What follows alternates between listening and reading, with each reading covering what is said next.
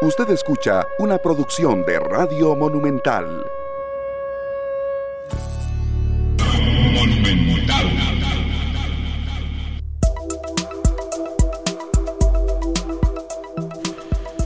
Son las 3 de la tarde con 35 minutos. Bienvenidos, muchas gracias de verdad por estar con nosotros en esta nueva edición de esta tarde correspondiente a hoy, miércoles 5 de mayo, llegando ya a la mitad de la semana, al ombligo de la semana, como le dicen muchos.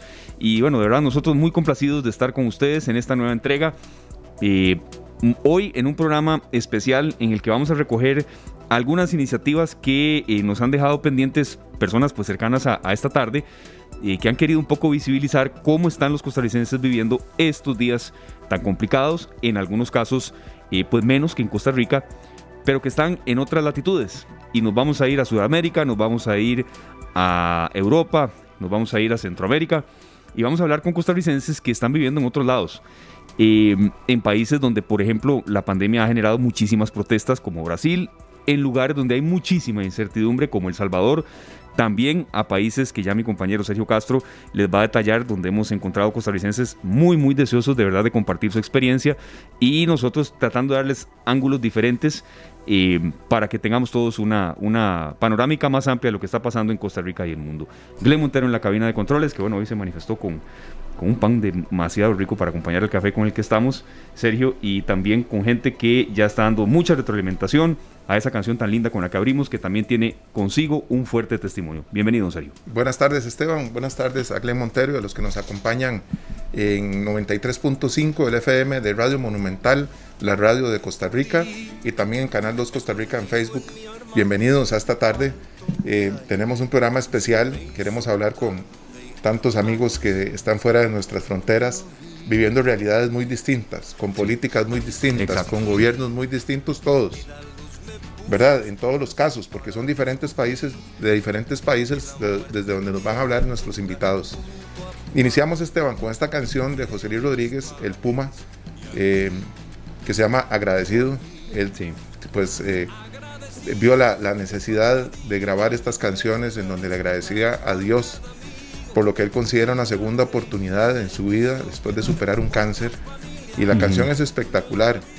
Eh, se la queremos dedicar a todos los que han sobrevivido eh, alguna enfermedad de estas que uno casi que cuando la recibe la noticia considera que es una sentencia de muerte, ¿verdad? Y en especial a los que están viviendo una recuperación del COVID-19, sí. que también a la hora de recibir la noticia eh, se genera aquella incertidumbre de cómo, cómo me irá a mí, ¿verdad? Cómo iré a pasar estos días con esta enfermedad eh, especial para todos los que hoy sienten que están viviendo una nueva oportunidad. Sí, a todos ellos, de verdad. Y ese mensaje que usted da también serio para refrescar eh, un tema que hemos tocado que podemos también valorar con otros especialistas más adelante, y es el caso de gente que está en tratamientos que no los descuide en época de pandemia, que sí, sabemos que lo que menos uno quiere ir en estos momentos es un hospital, pero, pero que hay tratamientos médicos que no se pueden abandonar, si son los oncológicos ni se diga, pero también de otros padecimientos. Es un llamado que han hecho especialistas del sector eh, salud,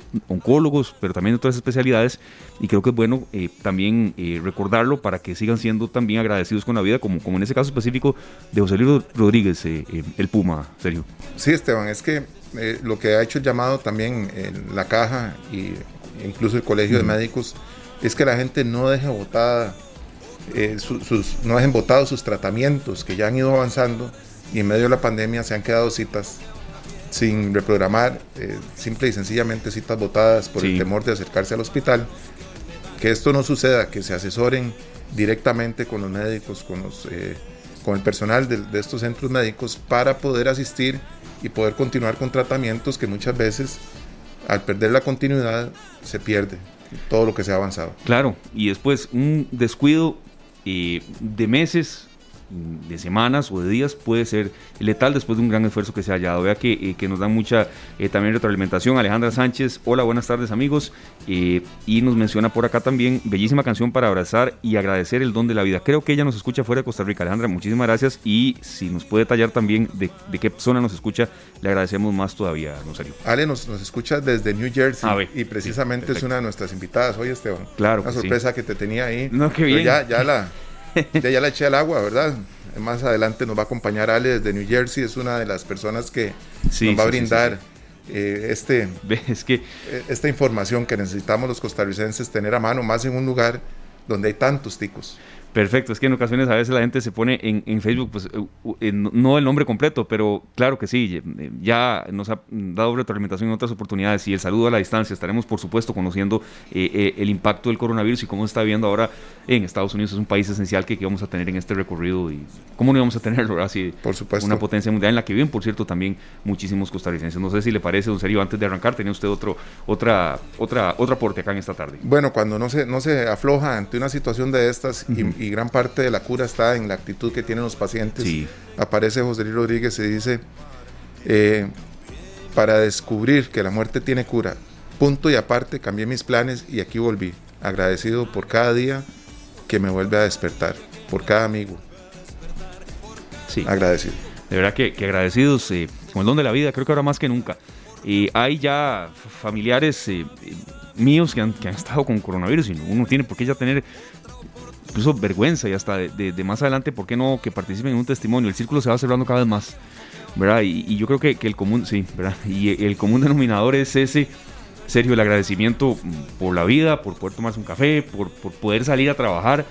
Eh, pero sí, el círculo se va cerrando y el propósito incluso con estos mensajes y estos dos invitados a los que le agradecemos muchísimo que estén con nosotros, que ya vamos a introducir también es eso, crear panorámicas distintas eh, porque no podemos tener a un médico hablando todos los días, ¿verdad? No, no es que lo vamos a dejar de hacer, pero también panoramas distintos de otros países donde también de verdad se han vivido eh, situaciones muy, muy complicadas. Bueno, Ana Rita Álvarez nos dice que buenas tardes, siempre dando gracias a Dios y al personal médico por el servicio de vacunación y atención a los enfermos.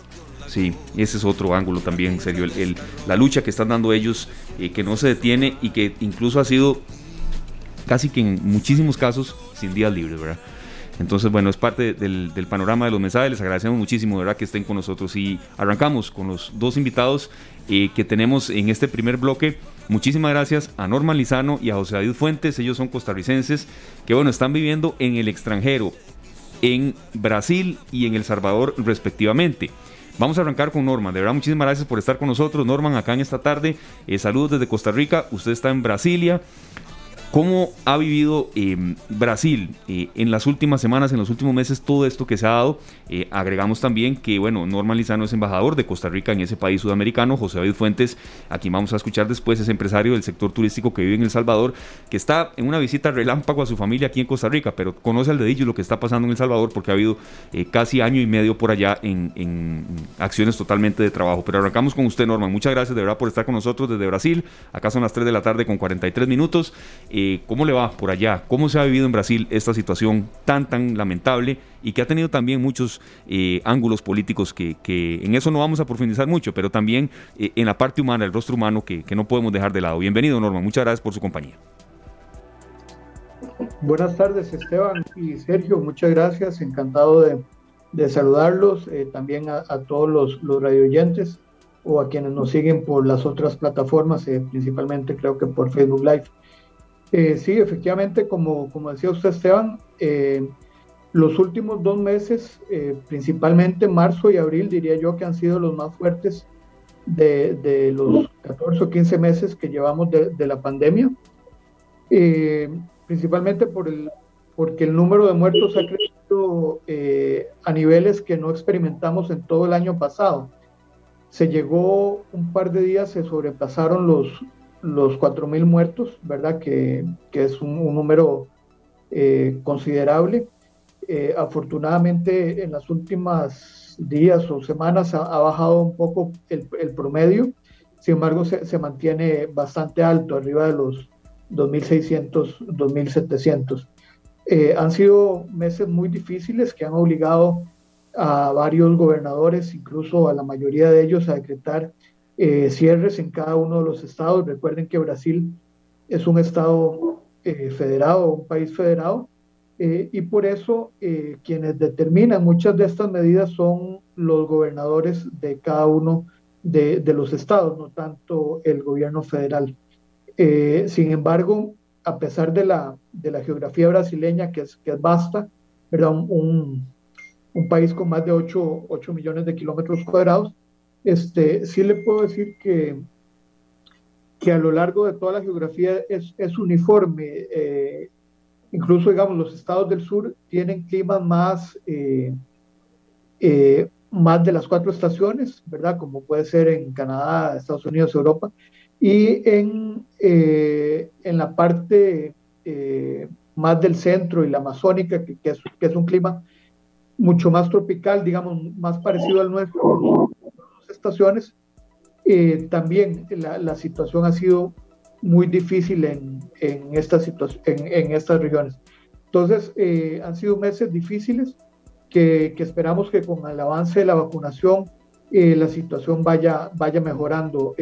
a ese respecto, Brasil va, un va parecido a Costa Rica, más o menos 20 dosis por cada 100 habitantes se han puesto en los brazos de, de las personas, ya casi que que todos los mayores de 60 años y en esta semana se inició con aquellos que tienen eh, comorbilidades. Eh, don Norman, nosotros pues felices de poder verle y escucharle acá en esta tarde y escuchar estos números, pues realmente es lamentable, Esteban, eh, y amigos oyentes, porque si tropicalizamos los números a lo que tenemos en Costa Rica, es como si acá, en vez de 18 o 20 lamentables fallecimientos que hemos tenido, tuviéramos 95 guardando la distancia, porque Brasil es un país de más de 200 millones de habitantes, pero haciendo la conversión entre un país y el otro, la cantidad de muertes es casi cinco veces lo que sucede en Costa Rica. Eh, ¿Cómo se vive a nivel de ciudad, de, no sé, de condominio, de barrio? ¿Cómo se vive eso, Norman? Porque acá pues, vemos a la gente que sale a trabajar y sale con mucho optimismo, muchas de las personas. Allá, ¿cómo es el ambiente en la calle? Sí, este, Sergio, creo que la, la pregunta me, eh, me, permite complementar un poco lo que venía diciendo antes. Eh, efectivamente, Costa Rica y Brasil son, son países con, una geografía muy diferente. Sin embargo, eh, aquí donde yo me encuentro, que es en Brasilia, el Distrito Federal, sí, sí, al menos yo, yo realizo ciertos paralelismos con Costa Rica, porque eh, el Distrito Federal tiene 5.000 kilómetros cuadrados, más o menos es como, como el tamaño de Cartago, digamos, eh, pero sí una, una población parecida casi que a la de Costa Rica, porque contando lo que es Brasilia más sus ciudades satélites, estamos hablando de 4 millones de personas que viven acá. Entonces, en los primeros meses de, de la pandemia, dígase marzo, abril, mayo del año pasado, íbamos muy, muy, muy parecidos en números tanto de contagios como de muertes. Sin embargo, eh, ya después del mes de julio, eh, aquí en Brasilia se empezaron a disparar casos de, de contagio y de muertes. En este momento eh, hemos llegado a la, a la, lamentable cifra, digamos, este, de, de 400 mil contagios, que son, digamos, 150 mil más de lo que lleva Costa Rica hasta la fecha y de 8.000 muertes, que es casi, es un poco más de tres veces lo que lleva, lo que lleva Costa Rica con una población incluso, incluso menor. Eh, Brasilia, para los que no saben, es una ciudad nueva, es una ciudad que, que, se empezó a, digamos, a desarrollar en el año 1956, se inauguró en 1960, por lo cual es una ciudad, crea, es una ciudad planificada y creada este, sobre todo para, para andar en, en, servicio automotor. E, eso, es, desde el punto de vista de la pandemia, es beneficioso ya que aquí no existe una gran eh, aglomeración, ¿verdad? Eh, digamos, como si pudiera existir en ciudades más eh, emblemáticas de Brasil, sobre todo que la gente en Costa Rica conoce más como, como Río de Janeiro o Sao Paulo, que estamos hablando de, de ciudades de más de 20 millones de, de, personas, en el caso de Sao Paulo, más de 12 millones en el caso de Río de Janeiro, donde sí existe una imposibilidad de tener esa distancia social tan necesaria para evitar los contagios. Entonces, aquí por lo menos nosotros estamos un poco más tranquilos. Eh, eso, eso nos permite vivir un poco con más tranquilidad, a diferencia, digamos, de lo que se puede presentar en otras, como le decía, otras ciudades donde existe un mayor confinamiento. Y bueno, a pesar de, de los números ahorita que vimos, eh, siempre hay una mayor población en Costa Rica, por lo cual, comparándolo con Brasilia, los números son aún más, más graves de lo que parecen. Norman, ¿cuál cree usted que es el paso que no debemos dar en Costa Rica que se dio en Brasilia. Hablamos solamente, ¿verdad?, del distrito donde usted está ahorita para concentrarnos ahí, cosas que se hicieron en Brasilia que en Costa Rica no debemos hacer para llegar ahí, a esos números. Sí, bueno, eh, yo, yo, no soy experto, digamos, no me atrevería a dar, este, eh, algunos consejos o, recomendaciones sin tener conocimiento. Eh, sin embargo, sí conozco muy bien lo que se ha hecho acá y lo que, lo que se ha hecho en Costa Rica, digamos, no solo porque lo vivo, sino porque yo trato de mantenerme informado, sobre todo por el, por el trabajo que hago. incluso lo que he visto a lo largo de estos 14 meses es que es muy difícil, eh, digamos, salvarse de, de, las olas que ha tenido el coronavirus. Ya incluso vimos que, que algunos casos de éxito, como habían sido Uruguay o, la misma India, que al principio también había tenido números muy bajos si, si comparamos con la cantidad de población que tienen, este, todos nos hemos visto inmersos en, esto, ¿verdad? Tal vez las únicas excepciones sean eh, algunos países que por sus características geográficas pueden mantenerse más aislados, casos como el de eh, Nueva Zelanda, Australia, Taiwán, digamos, este, que son islas y entonces eh, permiten menos eh, tráfico de, de, personas. Sí le puedo decir que a pesar de que estos números que yo le decía que en Brasilia son, son alarmantes, aquí la, la gente, puedo decir yo que, que se ha tomado la, la pandemia con la seriedad del caso, usted sale a la calle y ve a todo mundo usando el, digamos, su, mascarilla, eh, utilizando el método de limpieza como el alcohol en, alcohol en gel en todas las entradas de, edificios, también le toma la temperatura. Digamos, es muy parecido a lo, a lo que pasa en, en Costa Rica. Eh, yo no tengo el conocimiento si la mayor parte de los contagios se dan en exteriores o dentro de los hogares, ¿verdad? Este, a pesar de que Sí, los casos que conozco casi que todos han, han contraído por, por, por, medio de sus familiares o las personas con, con, las que viven. Entonces, eh, es difícil como establecer un, parámetro y decir, eh, Costa Rica no debería ir por este lado, eh, aquí el error fue este. No, digamos, a, a, pesar de, lo, de, los números, yo sí le puedo decir que, que tanto las, las autoridades han tomado las medidas que se deben tomar eh, por ejemplo, cierres totales, incluso eh, en el mes de marzo no se podía circular desde después de las 10 de la noche hasta las 5 de la mañana, un poco parecido a lo, a lo que está pasando en Costa Rica, bares cerrados, eh, restaurantes cerrados, solo las farmacias y los, los supermercados abiertos. Entonces es muy parecido. Entonces, las razones por las cuales los índices de contagio a veces son más altos o más bajos es preferible dejárselo a, a los estadígrafos o a los epidemiólogos, a los expertos. Eh, yo puedo hablar de acuerdo a mi experiencia y le puedo decir que, que a pesar de las, de las previsiones que se han hecho, pues tenemos los números que le comenté. Perfecto. Norman, no se nos vaya este, porque queremos eh, escuchar otra realidad de lo que se está viviendo en Brasil, eh, que ha sufrido muchísimo. Los últimos, últimos reportes que hemos revisado nos dan cuenta de que en Brasil ya hay más de 14.8 millones de infectados y más de 411 mil muertes, ¿verdad? Entonces sabemos que es uno de los países que más ha sufrido. Nos vamos a, bueno, eh, nos vamos eh, eh, relativamente hasta El Salvador. José David Fuentes, como decíamos, quien es un costarricense de 44 años, empresario del sector turístico, vive en El Salvador desde hace año y medio. Está en Costa Rica en una visita relámpago. Eh, a ver a sus familiares, pero ha vivido en, El Salvador mucho más que en nuestro país, evidentemente por razones de trabajo, y nos va a dar un poco su experiencia. Eh, y queremos consultarle, José David, primero agradecerle de verdad que comparta el testimonio con nosotros. Eh, ¿Cómo se ha vivido allá la pandemia, un costarricense viviendo en un país con una realidad política muy compleja, con cifras que también tienen a la gente un poco en entredicho de si serán las reales o no las que se aportan eh, y usted está muy cerca de Costa Rica eh, como es El Salvador. Entonces, bienvenido José David y qué nos puede aportar de pandemia en El Salvador un costarricense viviéndola allá. Muy buenas tardes a don Norman, a ustedes allá en, cabina y a todos los radioescuchas y gracias por la oportunidad. Eh, bueno, ha sido un poco confuso la situación en El Salvador, ¿verdad? Porque como dices, hay estadísticas que que no calzan, ¿verdad? Un poco la, la, realidad que uno percibe en las calles, ¿verdad? Eh, nosotros estamos en un proyecto turístico allá en El Salvador donde tenemos una plaza de conciertos de 1.500 personas, por darte un dato, y a pesar de que el aforo sí está limitado a un 50%, como ocurre en nuestro país, eh, tenemos un concierto, por ejemplo, el Día de la Salsa, que fue el viernes pasado, con 150 personas, ¿verdad?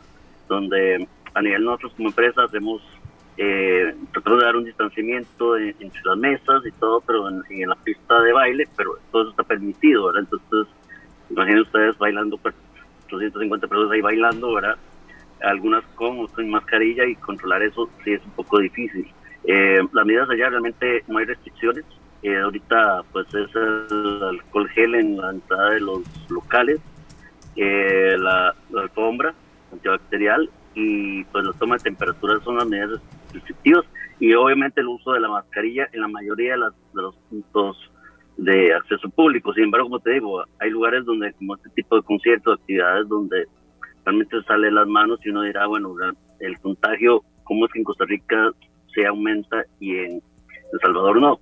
Eh, nosotros vivimos, nosotros tenemos un hotel de 21 habitaciones, un hotel eh, que se utilizó para los salvadoreños que venían de Europa cuando empezó en marzo lo de la toda la pandemia allá en El Salvador, los primeros casos, fuimos uno de los centros de apoyo del gobierno y pues las medidas realmente eh, fueron casi que mínimas, ¿verdad? Un equipo de, de, médicos que estaban en el hotel, se aseguró el hotel, el perímetro, el lugar, eh, nosotros les damos todo lo que es parte de alimentación y parte un poquito del aseo, entonces son condiciones que se ponen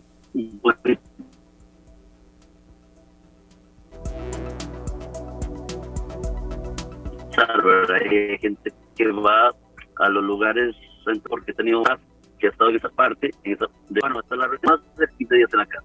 Entonces, hasta dónde esas estadísticas llegan realmente, pues son publicadas por el gobierno salvadoreño. Hay una parte, don José, disculpe que no le escuchamos, que tiene que ver precisamente con esto de, de las estadísticas que no nos llegan. Eso, fue, eso sí lo escuchamos, pero no pudimos entender eh, si tal vez usted nos estaba hablando de algo de la información, de cómo reciben ustedes la información del gobierno, si consideran que está completa o no está completa, o si en verdad los contagios son muy leves, porque, o muy bajos, perdón, los, los índices, porque tengo entendido que allá se abre una discoteca y la gente va a bailar y, no pasa nada, sin mascarilla. Sí, como, como les digo, los discotecas, bares, restaurantes están abiertos, ¿verdad? Eh, están abiertos en su horario totalmente normal, no hay ningún tipo de, restricción, ¿verdad? Entonces, es donde uno piensa que las estadísticas que presenta el gobierno por efectos políticos, porque recordemos que hace un par de semanas fueron, tal vez un mes aproximadamente, perdón, fueron las elecciones de la Asamblea Nacional, donde el gobierno pues obviamente eh, tenía una asamblea en contra, tenía que ganar la asamblea, hoy en día ya la tiene a su favor, el quórum, ¿verdad? y bueno, tanto de, como se han enterado ustedes, que ya la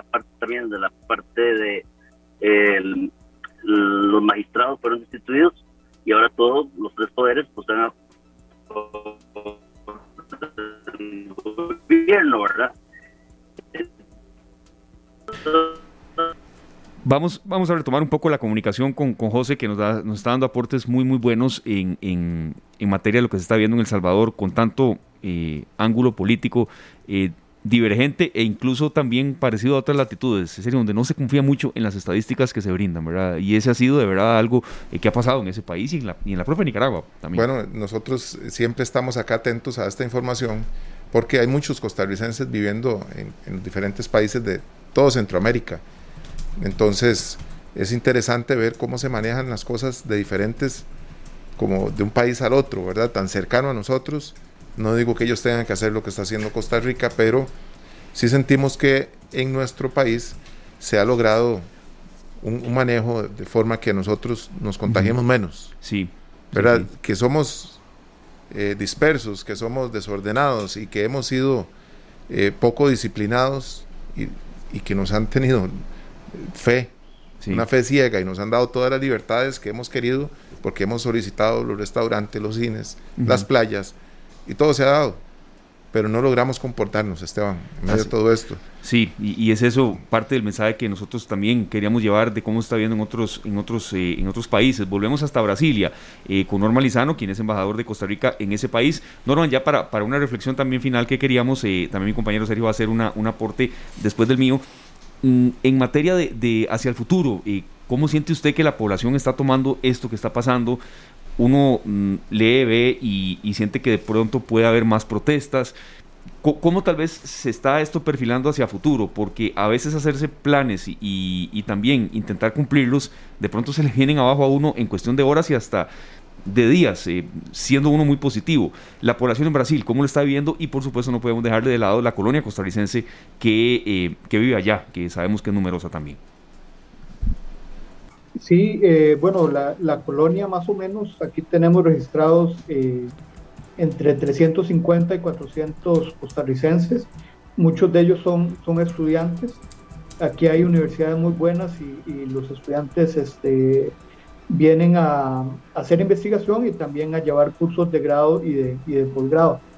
Eh, y, esperamos que, ya para el año entrante puedan venir a incluso a votar aquí a, a Brasilia. Ya estamos haciendo los preparativos para, para ello y, y, creemos que para febrero ya, ya, se va a poder viajar sin, sin digamos, sin ningún problema.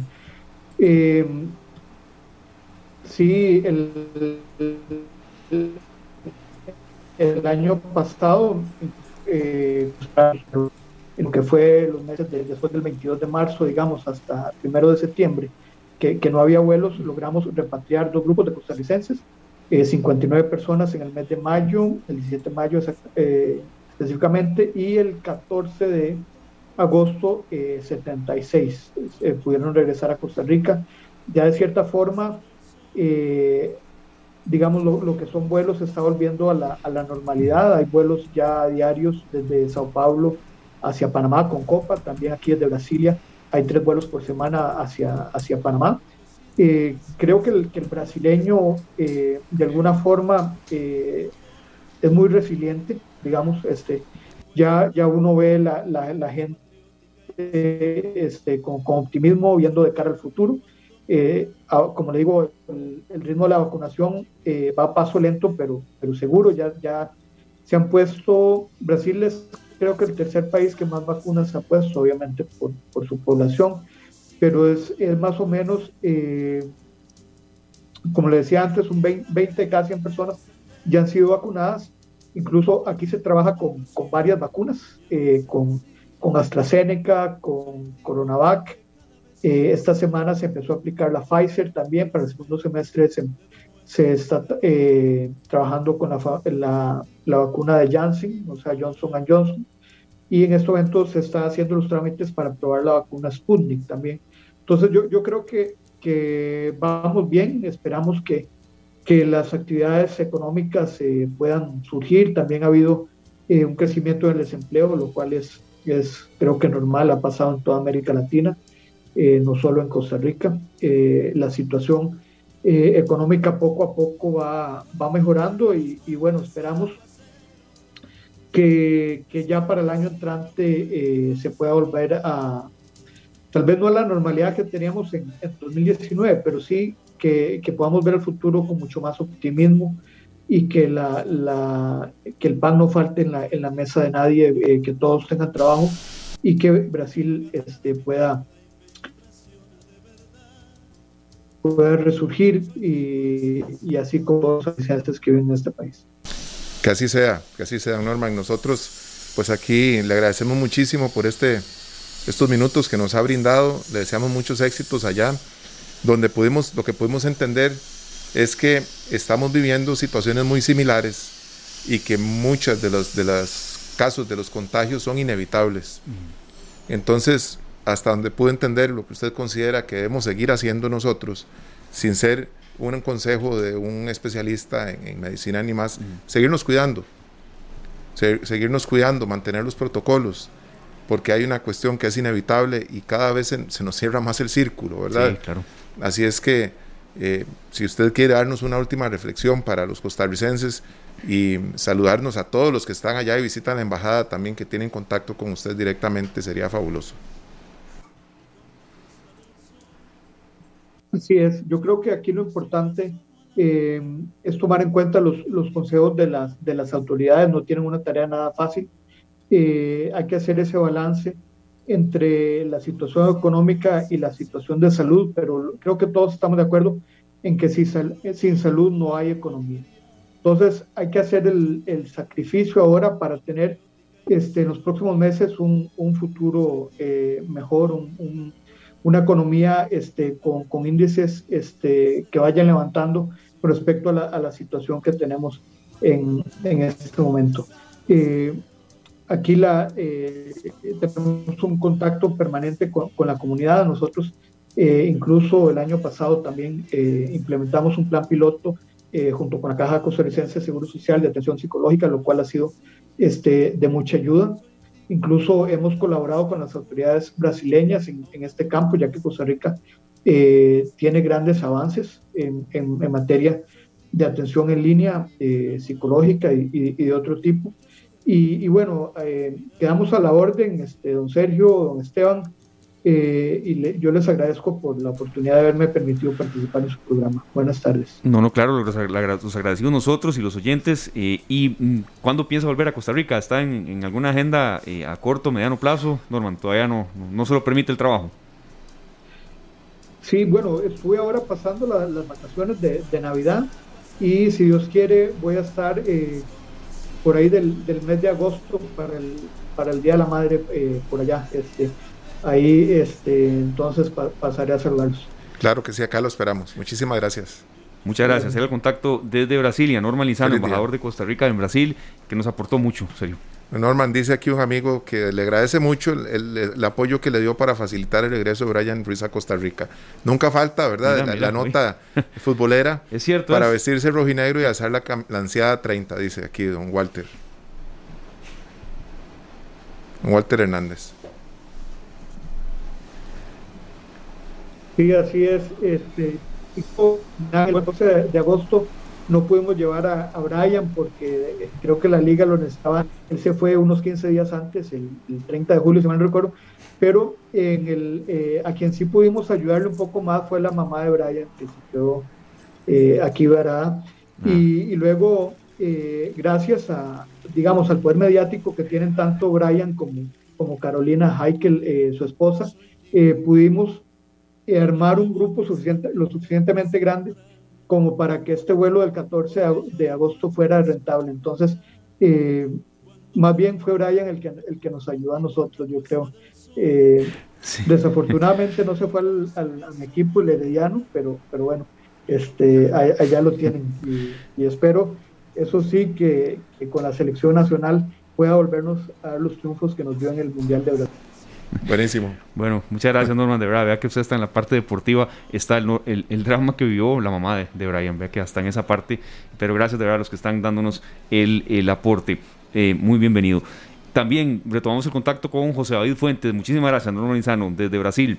José gracias, David Fuentes, como decíamos, este, que estaba desde, eh, está en Costa Rica, pero ha vivido en El Salvador y nos estaba comentando el tema de también el drama que se vive allá por creer que hay algunas estadísticas que está dando el gobierno que no son las reales, pero que también eh, allá se están viviendo realidades muy distintas. José David, por ejemplo, eh, lugares sin nada de mascarilla y con médicos que, que, advierten de lo contrario, pero de pronto hay como una especie de... Eh, contradicciones en indicaciones que se dan y bueno, si nos puede ampliar un poco más el panorama de lo que se está viendo en El Salvador, eh, que la parte de Centroamérica por supuesto la queríamos tomar en cuenta con un costarricense que está allá. De nuevo adelante, José.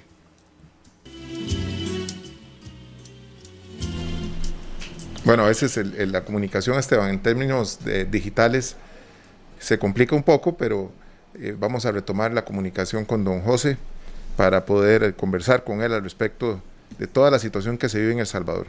Sí, así es. Son las 4 de la tarde con 10 minutos. No vamos a dejar de lado el, la reflexión final con José David. Vamos a ir a una breve pausa comercial y volvemos porque queremos tomar en cuenta eh, lo que pasa con El Salvador y esta reflexión final que nos tenía José David. Vamos a la pausa. Muchas gracias de verdad a todos por estar con nosotros, por darnos retroalimentación, por seguir este contenido que queríamos tener hoy. Y de verdad, eh, gracias a las personas que están eh, dejándonos mensajes y escuchando esta tarde acá en Monumental. Información útil para decisiones inteligentes. Esta tarde. Esta tarde. Las 4 con 18 de la tarde, aquí iniciábamos con este gran cantautor nicaragüense, Luis Enrique, eh, uno de los grandes artistas de la salsa en Centroamérica y el mundo también. Una canción original de Jorge Luis Piloto, un gran compositor que nos ha llenado de muchas canciones lindísimas, pero en fin, con esta nosotros logramos eh, preguntarnos, yo no sé mañana, Esteban, ¿verdad? Hay que seguir trabajando un día a la vez. Jorge Luis Piloto y Jorge Villamizar producen esta canción y Luis Enrique la hace uno de sus más grandes éxitos en, del álbum En la Penumbra en 2007. Sí, serio, vea, eso de Yo no sé mañana, creo que se, se, se, ajusta totalmente a lo que estamos viendo y a lo que muchos especialistas en, en materia de salud mental nos han dicho, ¿verdad? Eh, yo no sé mañana, vivamos el hoy, el día a día, y no es que, no, no es que no, uno no se haga planes a futuro, de eso se vive también, ¿verdad? Pero creo que es un título de una canción totalmente adecuada a lo que hemos estado viviendo, a cómo hay que virar a veces eh, planes que yo sé que duele a veces construirlos y que no se puedan ejecutar, pero como nos dice Luis Enrique, de yo no sé mañana qué, qué irá a pasar. No sabemos, ¿verdad? En el año 2009, perdón, Luis Enrique pega esta canción, Esteban, y se convierte en un, un gran éxito y nosotros tenemos esa incertidumbre sí. de ir viviendo un día a la vez, procurando ser un mejor ser humano cada día. Así es. El agradecimiento también a Karina Porra de Noticias Monumental, que ya está con nosotros. 4 con 20 minutos, hora propicia para escuchar el avance de noticias, que hoy será hora habitual, 7 en punto. Bienvenida, Karina, y feliz semana eh, para usted, aunque vamos ya en la mitad, pero no hemos podido tener la oportunidad de decírselo. Adelante. Hola Esteban, muy buenas tardes. También a Sergio y por supuesto que a los oyentes de Monumental. Esteban, casi pensé que me iba a decir eh, feliz lunes. Me quedé como perdida ahí. No, no, no. no. Ayer, ayer fue lunes para muchos, ¿verdad? Pero Sí, sí, es como, el... como complicada esta sí. semana, como que para algunos es martes, para otros lunes, pero lo cierto es que rapidísimo, ya estamos en mitad de semana y como bien lo decía la canción, bueno, prácticamente eh, ninguno de nosotros sabemos, ¿verdad?, qué, qué va a pasar mañana ante el COVID, ¿verdad?, que prácticamente... Eh, tiene paralizado a los hospitales, eh, colapsado totalmente el sistema de salud y uh, realmente no sabemos, como usted lo mencionaba Esteban, hay que vivir el día a día sin pensar o más bien pensando realmente y valorando más lo que tenemos ya que no se sabe, no, no podemos decir que el COVID solo está afectando a las personas mayores porque no, ya se ha visto, ya evidencia que el COVID ha causado lamentablemente muerte también en la población adulta y en la población joven y sin duda alguna pues hay que estar preparados. Y es que justamente este hace pocos minutos se brindaron los el nuevo record, eh, reporte epidemiológico del Ministerio de Salud y los datos siguen en crecimiento, no se detienen. En las últimas 24 horas se registraron 2.555 nuevos casos de COVID-19 para un total ya de 260.535 casos acumulados desde el inicio de la pandemia. Además de estos datos muy lamentables, 16 personas fallecieron en las últimas 24 horas y esta cifra ya de muerte se eleva a 3.326. Sin duda alguna, el panorama no es nada favorable, favorable para el país. Incluso esta mañana la caja de última hora hizo una conferencia de prensa donde brindó datos muy lamentables. Estuvo también el, el jefe médico del SEACO que ha enfrentado este, muy de cerca esta pandemia y él decía, bueno, Hoy el país despierta con 65 personas que están en lista de espera. Lo que ocurrió en otros países y que lo veíamos tan lejano en Costa Rica ya está pasando aquí. En la mañana 65 personas estaban esperando por una cama y lo lamentable de esto es que muchas de estas personas incluso no estaban en una cama severa, en una cama moderada y requerían pasar a una cama crítica. No, incluso estaban en una silla, en un salón Realmente es preocupante esta situación y de seguir eh, con este ritmo que ya tenemos de hospitalización por COVID-19, si se mantiene, el país llegaría el próximo 16 de mayo a 1.501 personas internadas y 591 de ellas en cuidados intensivos. Por supuesto que estas cifras sobrepasan la capacidad instalada que tiene la caja, donde en este momento, por más esfuerzos que se han hecho, por ejemplo, la semana pasada que se habilitaron camas en el Hospital México, en el Calderón Guardia recientemente en el San Juan de Dios, el país llega a una ocupación de 402 camas en UCI y 986 camas en salones de centros médicos y por supuesto que estas cifras ya no son suficientes. Y es que justamente el Observatorio de Desarrollo de la Universidad de Costa Rica, la UCR, eh, advierte que a pesar de que hasta este miércoles el Ministerio de Salud reportó 1.123 personas hospitalizadas, de las cuales 405 permanecen en una UCI, por supuesto que esto va a ir en crecimiento. Justamente sobre estas proyecciones y qué es lo que se avecina, vamos a escuchar a Agustín Gómez, es investigador de la UCR de este Observatorio de Desarrollo y nos explica realmente eh, lo que le, le espera al país a nivel de hospitalización. Esta tarde el día de ayer, por ejemplo, lo que se estaba, lo que ingresaron fueron 1.900, digamos, 1.091 personas en el sistema hospitalario y de ahí lo que nosotros hacemos es estimar en función de esa fuerza que lleva, que ahorita anda por el orden de los 38, digamos, eh, 38 personas en promedio, estimar el comportamiento que tendría en a finales de mes o dentro de 15 días. Esa es, esa es la cifra que nos dice que a finales por ahí del 16 de, este mes nosotros ya estaríamos sobre las 1.500 personas en sistemas hospitalarios, de las cuales 910 estarían en UCI y esas 910 como salen es de la ocupación actual que tenemos, que anda más o menos como el 60-40%. 60% está en salón y 30% están en unidades de cuidados intensivos. Y ahí es donde sale que tendríamos más o menos 910 personas en salón y 591 en UCI para esa fecha, lo cual obviamente sobrepasa cualquier capacidad instalada que tiene ahorita el país en unidades de cuidados intensivos. Bien, compañeros, crítica sin duda alguna la situación que está en este momento enfrentando la seguridad social de nuestro país. Hay hospitales como el Hospital de San Carlos, el Hospital San Rafael de Alajuela, el Hospital Fernando Escalante Pradilla, el Monsenor Sanabria en Punta Arenas, el Hospital de Limón y el Hospital San Juan de Dios, incluso el SEACO, que para esta mañana reportaban una ocupación del 100% en sus unidades de cuidados intensivos y prácticamente de esta forma vamos viendo cómo todos los hospitales públicos se están saturando y que incluso eh, días atrás el Ministerio de Salud eh, alertó que eh, no ante las declaraciones que a veces surgen, o bueno, ¿qué pasa con el sector privado?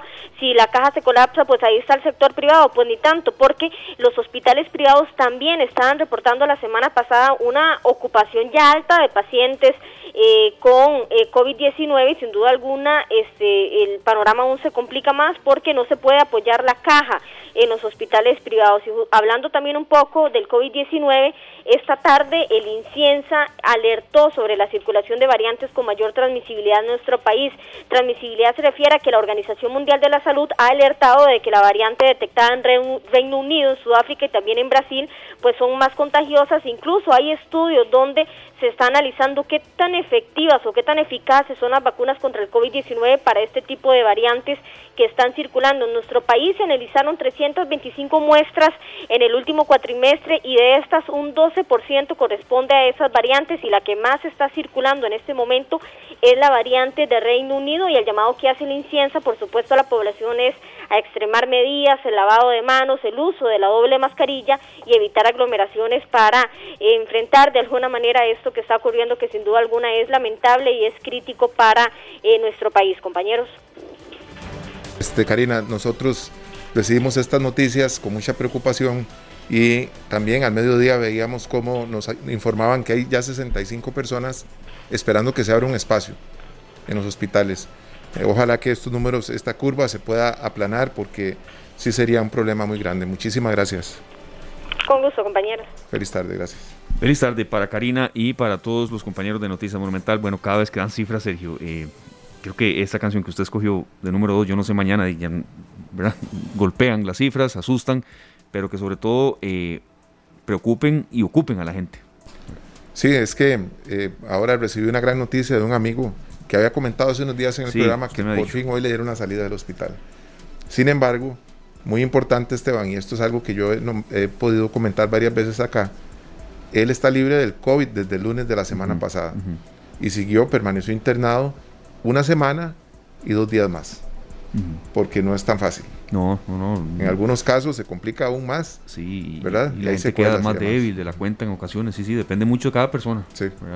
Sí, bueno, por dicha él salió serio porque sabemos eh, que es un amigo muy cercano y, ya creo que no hay nadie que no tenga algún conocido que haya padecido esto. Por supuesto, pero lo que te digo, Esteban, le dieron de alta del COVID la semana pasada y seguía con cuidados intensivos hasta el domingo. Ya pudieron irlo despejando un poco de los medicamentos que tenía y hoy ya está en la casa. Pero ha sido un largo camino para muchas personas. Sí, eh, y sabemos que, ese camino mm, seguirá siendo largo, lo, dicen las autoridades de salud y son cifras que no se pueden eh, del todo mm, aplacar en pocos días. Retomamos con el contacto de los costarricenses que están fuera de Costa Rica, viviendo realidades muy distintas, pero en panoramas también eh, mm, en ocasiones similares a lo complejo de una situación desconocida para todos eh, y que también nos ha volcado la vida. Retomamos el contacto con José David Fuentes, como decíamos, quien vive en, El Salvador desde hace año y medio, está en una visita muy muy rápida en Costa Rica y la reflexión final, eh, José, de, los, de las expectativas, de los miedos que hay allá en ese país y también, bueno, de peticiones concretas al gobierno que se dan y en ocasiones de desinformación que también usted nos comentaba. Eh, gracias de nuevo por el contacto, José. Eh, bueno, pues la reflexión yo creo que es el, cuidado, ¿verdad? Tener cumplir con los protocolos eh, establecidos, ¿verdad? El lavado de manos, el alcohol gel, el estar siempre, el uso de la mascarilla, principalmente eh, en foros donde hay bastante multitud, ¿verdad? Entonces, eh, cuidarse, realmente es eso. Yo creo que, lo digo yo que, como les comentaba, he estado en, lugares por el, proyecto donde estoy con grupos de 450 personas. Un día me pueden entrar 1.200 personas en nuestro parque temático y tener relación con clientes, proveedores, los mismos staff. Y es eso, ¿verdad? mantener los protocolos, la mascarilla, el gel y el lavado constante de manos. Hay que cuidarse bastante, ¿verdad? ahí está el una enfermedad que nos ha tocado suficientes repercusiones, pero obviamente eh, la vida tiene que continuar, los negocios tienen que abrir porque también pues dependemos de una economía, ¿verdad? Pero yo creo que ese es el, los protocolos. Bueno, eso es ese es el, consejo, no José, que más valoramos y que más compartimos acá en esta tarde porque tenemos que seguir seguirnos cuidando. Sí. Ya para también cerrar esta otra, claro. Eh, ¿qué tal ve a los costarricenses que viven allá con los que usted tiene contacto en El Salvador? ¿Cómo la han pasado? Pues realmente, como le digo, gracias a Dios el, tenemos la embajada ha funcionado bastante bien, tenemos un canal de comunicación por medio de chat, ¿verdad? Y está en constante comunicación con nosotros, así que agradezco desde acá a, la embajadora y al cónsul de Costa Rica y El Salvador. Eh, ha tenido muy buena comunicación con nosotros gracias a Dios eh, no hemos conocido de algún caso de costarricense eh, por el que haya, eh, pues, haya sido impactado ahorita por la pandemia, ¿verdad? Gracias a Dios pero sí hemos tenido muy buena comunicación y han tomado las medidas respectivas y nos han dado bastante información, lo cual valoramos bastante. Realmente la comunidad en Costa Rica, en El Salvador, pues estamos bastante bien, gracias a Dios. Perfecto. Y la última consulta, a la inversa que le hacíamos con Norman, ya cuando usted se va para El Salvador otra vez, sabemos que cuando un tico, en la gran mayoría de ocasiones, se tiene que ir de nuestro país, le duele, sabemos. ¿Cuándo va para El Salvador, José? Me voy en un par de días, me voy para El Salvador otra vez, como fue una visita real, relámpago aprovechando los días que tenía por ahí de, libre, eh, en un par de días me regreso otra vez a, a la tierra. Bueno, que todo le salga bien y que todo siga por buen camino allá en El Salvador y acá también, por supuesto, José. Muchas gracias. Gracias a ustedes, don Esteban y don Sergio. Muy amables. Igualmente, gracias. Aquí hay un saludo para don José de don Walter Hernández, que dice que es un ex compañero del Calasanz, dice que es una zurda privilegiada del fútbol y un gran profesional en el en el, con un amplio conocimiento en el sector hotelero. Esa zurda, hay que verlo jugando liguitas, ¿verdad? Sí, Éxito, José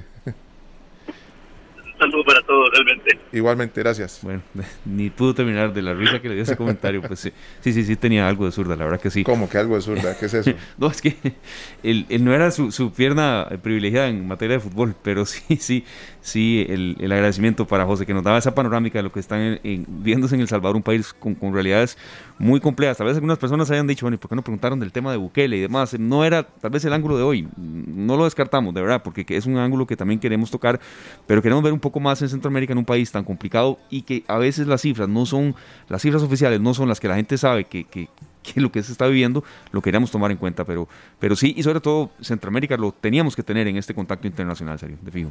Bueno, ahí Esteban, vamos a viajar del Salvador a Estados Unidos, de acá nos vamos para New Jersey. Le damos la bienvenida a Ale Sánchez que nos atiende muy amablemente. Buenas tardes, Ale, bienvenida. Hola, buenas tardes, muchas gracias. Eh, hola Esteban y hola a toda la audiencia. No, muchísimas gracias de verdad por compartir con nosotros. Allá son las 6 con 32 minutos, eh, ¿correcto? Correcto, ah, correcto, sí. Muchísimas gracias de verdad por estar con nosotros. ¿Cómo está New Jersey, Estados Unidos? Sabemos que es una, eh, una zona donde hay muchísimos costarricenses. se están viviendo jornadas de un poco más de calma. hace ya por lo menos un par de meses no tenemos contacto con costarricenses en Estados Unidos, creo que un poco menos, sí, pero eh, queríamos ver y ya pasado el tiempo, llegando ya prácticamente a, la primera quincena de mayo, ¿cómo está Estados Unidos? ¿Y qué nos puede comentar después de un año tan complejo, Alejandra? Eh, ahorita el país sí, bueno, por lo menos este estado, ¿verdad? El área triestatal, eh, Connecticut, New Jersey y New York, eh, una relativa calma en comparación a, meses atrás, ¿verdad? Eh, ya el país como tal ha alcanzado casi el 50% de vacunación en adultos, entonces esto, bueno, pues ya cuenta, ¿verdad? Eh, y si lo comparamos a lo que vivíamos hace un año, que era algo dantesco, ¿verdad? Los contenedores con, con todos los cuerpos y, todo eso que se vivió, el encierro. Ahora estamos en calma relativa, igual eh, hay que seguir usando mascarilla para ingresar a, a los supermercados, a las tiendas, eh, que alcohol en gel, que wipes, eh, pero incluso ahora a partir de junio, si no me equivoco, ya el presidente, eh, como que, no, sé si la palabra es decretó, pero dio la opción que si usted se encuentra en un área libre, digamos un parque o un, lugar abierto, eh, y ya está con personas vacunadas, tiene la opción de no utilizar la mascarilla si así lo desea, ¿verdad? Pero eso es meramente opcional. En, en los lugares cerrados sí hay que seguir utilizando la mascarilla. Bueno, hay que seguir cuidándose. ¿Qué tal el ambiente entre los costarricenses? Me imagino que entre ustedes han podido de alguna manera acuerparse, dale. Eh, yo, eh, yo estoy en un lugar donde no predomina mucho costarricense. Están como un poquito, no, no están tan lejos, pero, pero sí, digamos, tengo contacto con algunos y, y, sí, pues uno trata como de verdad de estar disponible para lo que necesite, para lo que se le ofrezca pero no, no estoy como en una comunidad meramente de, ticos, como digamos hay algunas aquí en New Jersey. Perfecto. Sí queríamos consultar un poco de eh, cuál es el, panorama que la gente, la comunidad tiene en cuanto, bueno, a las medidas que también se están impulsando en un cambio de mando, ¿verdad? Ya está Joe Biden en el poder, eh, la visión de Donald Trump generó muchísimos, eh, muchísima animadversión hasta el punto de que ni quería usar mascarilla en algunos momentos, ¿verdad? Tal vez las nuevas medidas que se están tomando hay un poco más de confianza, eh, de, positivismo hacia lo que el gobierno eh, está haciendo y cómo se está enfrentando una pandemia de la que todavía no hemos salido y estamos largo para eso. Ah, pues sí, yo en lo personal, yo pienso que sí, la, gente está un poquito más confiada con, Biden ahora, empezando porque yo el acceso a la, a la vacunación, ¿verdad? sin eh, sin importar estatus legal, sin importar si la persona tiene seguro o no tiene seguro. O sea, usted solo va y presenta eh, su identificación y una prueba de donde usted vive y listo con eso. Igual en un momento, eh, en el principio no era tan fácil obtener una cita para poder vacunarse. porque estaban los grupos, al igual que en todos los países del mundo, ¿verdad? Las prioridades, el grupo 1, el grupo 2, etcétera pero ahora ya lo abrieron, creo que desde la semana anterior y lo abrieron. Usted puede ir a vacunarse sin necesidad de cita porque lo que Biden pretende es celebrar el 4 de julio por todo lo grande. Entonces él quiere alcanzar como cierto grado de inmunidad, que la mayor cantidad de residentes de este país estén vacunados para, para poder hacer la fiesta grande de la independencia. Entonces yo siento que eh, sí, la, la, comunidad está como más confiada, como más tranquila, como no está esa presión que existía cuando, cuando estaba el presidente anterior.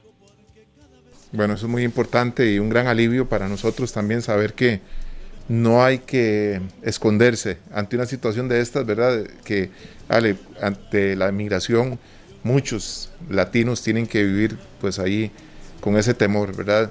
Y más bien ha sido una gran labor a nivel social que las vacunas estén al alcance de todos.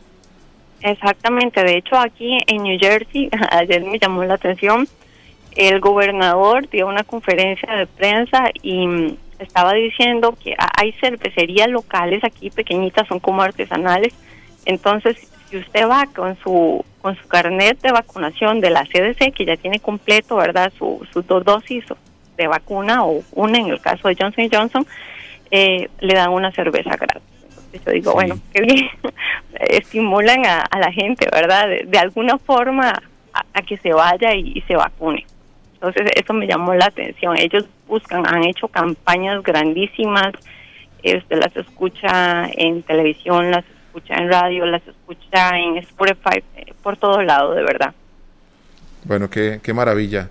Eh, deseamos que todo marche muy bien por allá en lo que queda de, aquí al momento en que las vacunas estén ya puestas en toda la familia de ustedes. Les sabemos que sí. Eh, pues es una gran espera, pero está cerca la fecha. Muchísimas gracias. A ustedes las gracias. Bueno, y les cuento, yo, yo ya estoy con media vacuna, no con media vacuna, no, ya yo tengo mi primera dosis. Ya mi esposo sí hoy cumplió su ciclo de vacuna y a mí me toca la próxima semana, si Dios lo permite. Bueno, ya sabíamos que venía, estaba pronta La, la, el cumplimiento de este de esta situación que es tan esperada por tantos, ¿verdad? Y felicidades, ojalá que todo marche muy bien por allá.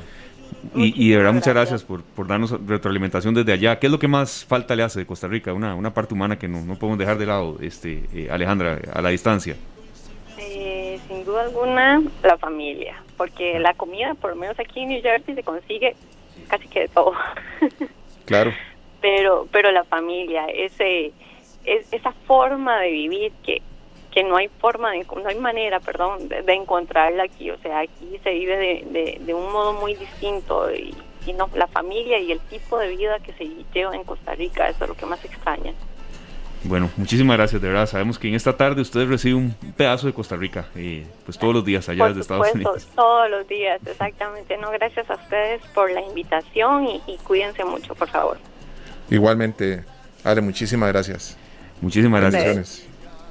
Alejandra Sánchez desde New Jersey, Estados Unidos, y cuando allá son las 6 de la tarde con 41 minutos, Estados Unidos, repasamos unos datos muy rápidos, eh, Sergio, es el país más afectado, más de 32.6 millones de contagios, de acuerdo con el último reporte, y tiene 578 em, mil eh, fallecimientos, ¿verdad? Entonces, este es, es, es un ángulo que, que, no podemos dejar de tener, ¿verdad? En Estados Unidos, donde vive también muchísimo costarricense. Bueno, Esteban, vamos a hacer un viaje muy, muy largo, porque ya así nos vamos ya el viaje a El Salvador era largo. Claro. Al Salvador, Guanacaste también, que logramos el contacto con don José. Ahora New Jersey.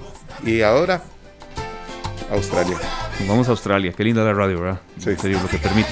Este, Por supuesto. Y bueno, usted eh, se encargó de este contacto. No es fácil encontrar a alguien eh, que esté desde Australia, con la diferencia horaria que hay. Así que usted le da la bienvenida a Mónica desde Australia. Bienvenida Mónica Escribano desde Australia con su familia. Viene de dejar a sus hijos en la escuela. Allá son las 8 con 41 minutos de la mañana. Yo desde temprano estaba molestando. Qué barbaridad. Buenas tardes, Mónica. Bienvenida a esta tarde en Radio Monumental. Hola, Sergio. Muchas gracias por la invitación. Un placer para nosotros. Acá está mi compañero Esteban también. Sí. Eh, deseando escuchar cómo han pasado ustedes estos meses. Hemos visto muchos logros a nivel familiar, a nivel deportivo, los cumpleaños de, los hijos de ustedes que se están haciendo grandes, ellos nada más, ¿verdad? Pero queremos saber cómo han vivido estos meses. Bueno, este, pues sí, meses muy em, ocupados que hemos estado, ¿verdad? Con los muchachos, cualquier familia es igual, para allá y para acá con los muchachos, deportes, colegios y la vida. Y, y bueno, gracias a Dios que nosotros aquí este, en Australia hemos estado en muy buena situación con respecto a, a la situación mundial. La verdad que hemos estado muy mínimamente afectados. Sí, claro, sabemos que, que esto no ha escapado de, de, ninguna latitud. Eh, ¿Cómo se vive el día a día por allá? Este, Mónica, acá en Costa Rica, pues la principal preocupación es el término de desempleo, que la pobreza aumente, que de verdad la gente que tiene sus encadenamientos productivos, sus trabajos los pierda. Pero ya ahora que, que algún familiar se nos contagie, ¿cuáles son allá las principales preocupaciones en, en Australia, Oceanía? Bueno, eh, en realidad que es muy difícil hacer una comparación este, o estar muy cerca de lo que, cómo funciona Costa Rica, ¿verdad? Eh, Australia tiene un sistema diferente donde al, el año pasado, donde haber, haber nosotros tenido el COVID y todo, todo el mundo igual, eh, Australia los, los números pues fueron bastante altos y inmediatamente pues se cerraron fronteras y se cerraron estados y se cerraron cosas, pero el, la economía permite que el australiano pueda ser este apoyado por el gobierno donde se fue para la casa y tenía un pago quincenal de X, X monto. Entonces, por un tiempo se manejó hasta marzo de este año, lo quitaron porque todo volvió a la normalidad y nosotros realmente, por ejemplo, el día de hoy, eh, solo hay 243 casos activos en todo el país. La población de Australia es de 25 millones de personas aproximadamente. Entonces, en realidad que no tenemos un problema tan grande. La preocupación de nosotros, yo digo, del país siempre es ahorita eh, los contagios eh, internacionales. Ahorita estamos con problemas con India. Eso es, digamos, al día de hoy la información que, que, se maneja, digamos. 243 casos activos, solamente en 25 millones de, habitantes. Así es. es. Exactamente, así es. Aquí lo estoy leyendo. Eh, accesé, accesé la aplicación del gobierno de Australia, donde uno todos los días usted puede abrirla y usted chequea cuáles son los casos eh, que han sido confirmados por estado, por todo, en total, cuántos han habido confirmados. Eh, los activos son 243, que esos son gente que viene de viaje y están en los, en los hoteles y vienen contaminados, pero nosotros no tenemos eh, mayor restricción. Depende del estado, ahí por ahí sale uno que otro y el estado recurre a diferentes protocolos, ¿verdad? Y diferentes restricciones, pero eh, al momento, aquí estoy leyendo, eh, digamos, casos que han habido en totalidad, ¿verdad? Durante todo, todo el periodo de COVID. Eh, el que ha sido más alto ha sido Victoria, que tuvieron una terrible contaminación y fueron 20 mil por ejemplo. Claro. En total han sido 29.865. Aquí lo estoy leyendo. Espero que esté dando bien los datos porque esta es la página oficial del gobierno. Sí, y, bueno. Eso no, no, son muy similares a los que nosotros podemos ver en, páginas internacionales. De verdad que, sí, son, son muy, muy similares. Este, Mónica, em, la gente hace caso de restricciones en las zonas donde más hay, como usted nos está mencionando, en algunos casos son más flexibles, en otros no. En Costa Rica ha costado mucho. En Australia se hace caso. ¿Cómo es el comportamiento a, directrices que dé el, gobierno? Bueno, diferentes. Siento que los, los estados que son más, con más población, como es Victoria, y como es Sydney, que tiene muchísimo gente mucho más multicultural, ¿verdad? Tenemos gente de todos los países que usted se lo puede ocurrir. Es un poco más difícil manejarlo, pero en general y en, y en realidad la gente es súper obediente. A la gente le dice se queda en la casa y se queda en la casa. Claro, aquí hay un sistema de que em, si, si se, se dicta un protocolo y una restricción y no se hizo caso, a usted la policía le toca la puerta y le pone una multa. Entonces la gente pues también no se va a correr el riesgo. Diferentes estados, en el estado que yo vivo, que se llama Queensland, la gente es muy, eh, hace muchísimo caso, es muy educada al respecto. No hay una práctica de todas maneras de nosotros ser de, de, de beso y abrazo. Eso aquí realmente no es tan como nosotros, ni tan de fiesta todo el tiempo. O sea, culturalmente es muy diferente. Yo creo que eso ayuda, el que sea en ese caso, ¿verdad? Particularmente eh, diferente, que no, que no hay tanto, eh, el tico es mucho más sociable, más cariñoso, más familiar, y aquí es otra cosa. Somos más pega, como decimos los ticos, ¿verdad? Sí. Tal vez sí. en buen costarricense. Mónica, nosotros pues nos sentimos felices de este contacto con vos hasta Australia. Deseamos que la familia continúe bien, que todos estén súper creciendo muchísimo. Los hijos de Mónica son deportistas. Sí, eh, La hija mayor que acaba de cumplir 18 años, ¿verdad, Mónica? Sí. Una gran nadadora. Esperamos que nos represente pronto en alguna Olimpiada, en algunos Juegos Internacionales. y esa es la meta también de ella, ¿verdad, Mónica? Eso estamos, sí, en eso estamos. Estamos esperando que sea, sea capaz de eh, representar a Costa Rica para próximos eventos. Bueno. y, como decía Glenn, nuestro compañero que hizo el contacto, feliz jueves. Ya allá en Australia son las 8.47, si no me equivoco.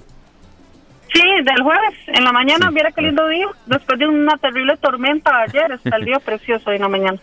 Bueno, muchísimas gracias, Mónica. Nos alegramos que el día sea así y así te escuchamos eh, con una actitud maravillosa. Y aquí nos está mandando una foto, sí, que, que la, podemos ¿Ah, ver y, se la describimos a la gente que nos está escuchando. Sí, una mañana preciosa ya. Eh, muchas gracias, Mónica, de verdad. Son, no son muchos los costarricenses que viven en Australia. Sí, a grosso modo, yo recuerdo ahí, por el tema del fútbol no, y por el liguista que soy, a Marco Ureña, que juega allá, pero, pero son pocos, de verdad, no, no son muchos. No, somos muchos. Sí. Sí, hay familias establecidas desde hace un tiempito, hace unos 30 años, y luego hay familias y hay nuevos costarricenses. ¿Verdad? Que han, han inmigrado eh, después, pero, pero sí, somos poquitos. Bueno, que todo siga marchando de maravilla y te enviamos un fuerte abrazo desde San José. Muchísimas gracias y gracias a ustedes por este por la invitación y por tenerme en cualquier momento lo que necesiten con mucho gusto y que tengan buenas tardes, mucho éxito. Igualmente, muchas gracias. Bueno, vea la, la nitidez. Muchísimas gracias. Mónica Escribano desde Australia estaba.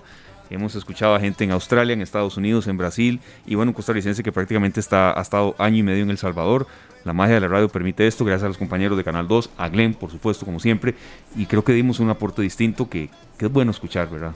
Bueno, qué interesante ver estos números que realmente son muy sorpresivos, ¿verdad? Los tenemos a mano, pero hay que escuchar a la gente que vive allá. Sí, sí, sí, sí. Para ver cómo se vive eso, cómo es eso, cómo, cómo, cómo viven esa realidad, porque nosotros tenemos una realidad muy distinta. Sí, de cada llamada me llamó la atención algo, serio, de El Salvador, la confusión en datos que, la gente cree que hay y, que no son los que da el gobierno. En Brasil, desde el drama humano que se vivió.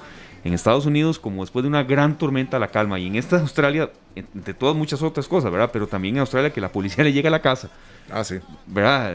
es, otro, es otro, otro sistema muy distinto y pareciera que muy efectivo. Imagínense en Australia esos 55 personas saliendo de la León 13 hace poco, el fin de ah, semana. No, pasaría, de todas maneras. Jamás. No pasaría. Entonces, eso queríamos aportar. Esteban, hace unos años un, suizo me contó que ellos en el metro tienen una opción para alguien que llega y no tiene cómo pagar el tiquete. Entonces puede pasar por, un, como nosotros le llamamos un trompo, ¿verdad? Así. Ah, eh, sin pagar.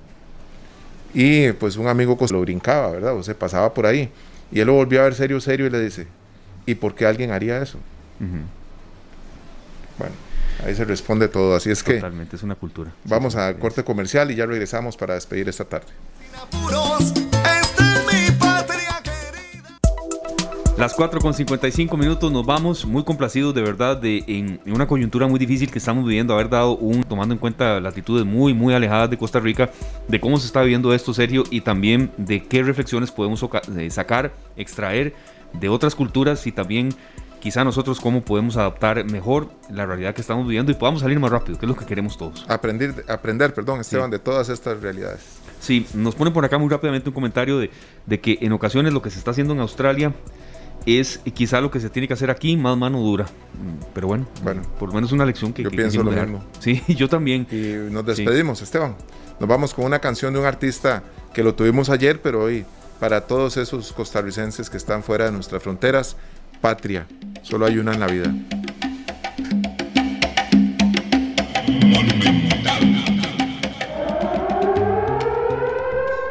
Este programa fue una producción de Radio Monumental.